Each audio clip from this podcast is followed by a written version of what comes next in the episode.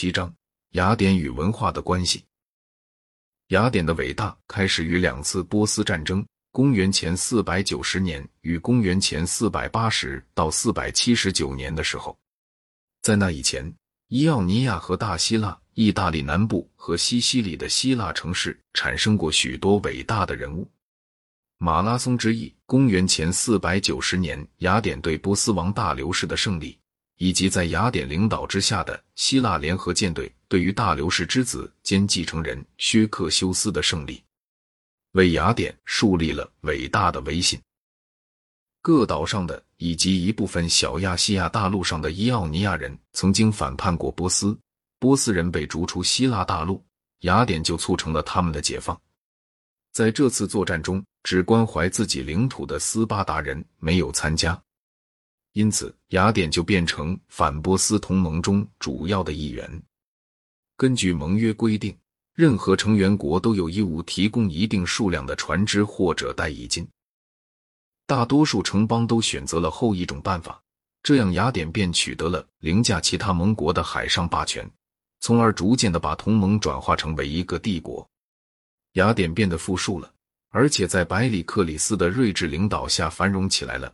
百里克里斯是由公民自由选举出来的，执政约三十年之久，直到公元前四百三十年他才失势。百里克里斯时代是雅典历史上最幸福、最光荣的时代。曾参加过波斯战争的伊斯奇鲁斯开始写希腊悲剧，他所写的悲剧之一《波斯人》就一反采用荷马题材的习惯，转而写大流士的溃败。紧接着就是索福克里斯。继索福克里斯之后的就是右利皮底，然而右利皮底一直活到了百里克里斯死后的伯罗奔尼苏战争时期的那些黑暗日子里，他的剧本反映了后裔时期的怀疑主义。他同时代的喜剧诗人亚里斯多芬尼从一种健康而有限的常识立场出发，嘲笑了一切的主义。他特别咒骂苏格拉底。认为他是一个否认宙斯的存在，并且玩弄着亵渎神明的伪科学的神秘教的人。雅典曾被薛克修斯所占领，卫城上的神殿被毁于火，百里克里斯便致力于这些神殿的重建工作。巴特农神殿和其他神殿的残迹，使我们今天还感受深刻的印象。这些神殿就是由百里克里斯所修建的。雕刻家斐迪亚斯应国家的聘请，塑造了巨大的男女神像。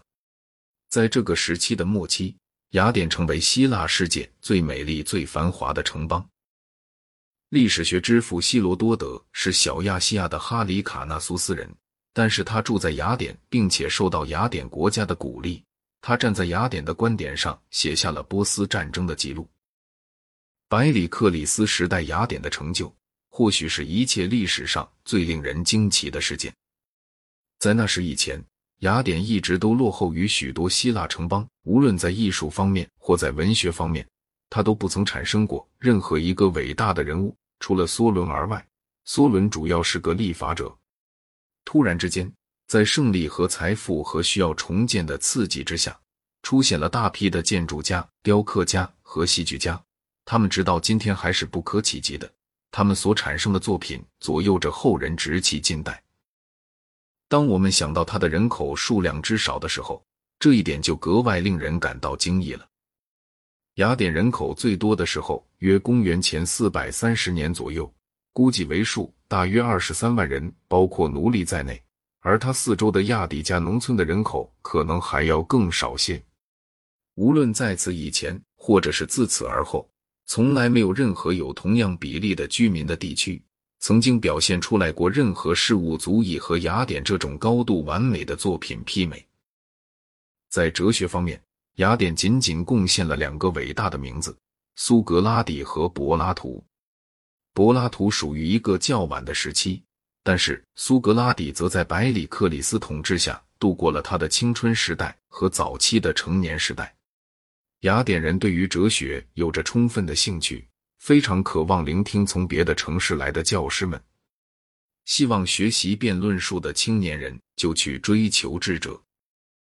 在《普罗泰戈拉篇》中，柏拉图笔下的苏格拉底，对于那些倾听外来名家言论的热心的学徒们，曾做过一番非常有趣的讽刺性的描写。我们下面可以看到，百里克里斯曾把阿纳克萨戈拉引入雅典，苏格拉底就自认是从阿纳克萨格拉那里学到了心灵在创造过程中的首要地位的。柏拉图假设他的对话大部分是发生在百里克里斯时代的，对话录表现了富人生活的忧郁景象。柏拉图出身于一个雅典的贵族家庭，他是在战争与民主还不曾摧毁上层阶级的财富与安逸之前的那个时代里面成长起来的。他的那些青年们无需工作，他们把大部分的闲暇都用于追求科学、数学和哲学，他们几乎都能背诵荷马。并且是评判职业诵诗者优劣的鉴赏家。演绎推理的方法刚被发现不久，并在整个知识领域对于各种或真或假的新理论起了刺激作用。在那个时代，正像在为数很少的其他时代里一样，人们可能既有才智而又有幸福，而且还是通过才智而得到幸福的。但是，产生这一黄金时代的各种力量的平衡是不稳定的。它在内部和外部都受着威胁，内部受着民主政治的威胁，外部受着斯巴达的威胁。为了理解在百里克里斯以后所发生的事情，我们必须简单的考察一下亚底加早期的历史。亚底加在历史时期开始时，只是一个自给自足的小小农业区，它的都城雅典并不大，但是它包括的人口是日益增多的工匠和技术工人。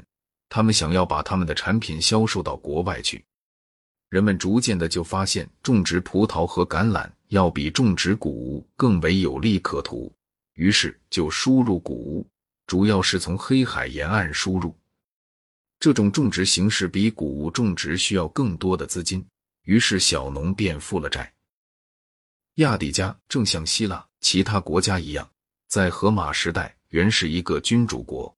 但是国王却变成了一个不具政治权力的纯宗教官吏，政府落到贵族的手里，贵族们既压迫乡村的农民，也压迫城市里的工匠。早在六世纪时，梭伦就按照民主的方向实行了一种妥协，他的许多成就一直保存到后来比西斯垂塔斯及其后嗣们的建筑政治时期。在这个时期结束的时候。作为建主政治对头的贵族们已经能够支持民主政治了。民主的过程就使得贵族掌握了权力，正如十九世纪的英国那样，直到百里克里斯倒台时为止。但是到百里克里斯的晚期，雅典民主政治的领袖们就开始要求享有更多的政治权利。同时，百里克里斯的帝国主义政策。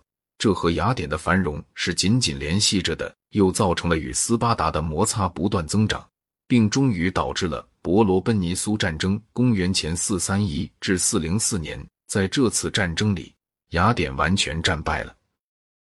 尽管雅典在政治上瓦解了，但是它的威信还继续存在着，并且哲学始终以这里为中心，几乎长达一千年之久。亚历山大城在数学和科学方面掩盖过了雅典，但是亚里士多德和柏拉图却使雅典在哲学上的地位依然至高无上。柏拉图曾讲过学的学院，其寿命比所有其他的学院都延续的更长久。他在罗马帝国皈依了基督教之后，还又持续了两个世纪，成为一座异教主义的孤岛。最后，在公元五二九年，他才被持有顽固的宗教信仰的扎士丁尼所封闭。于是，黑暗时代便在欧洲降临了。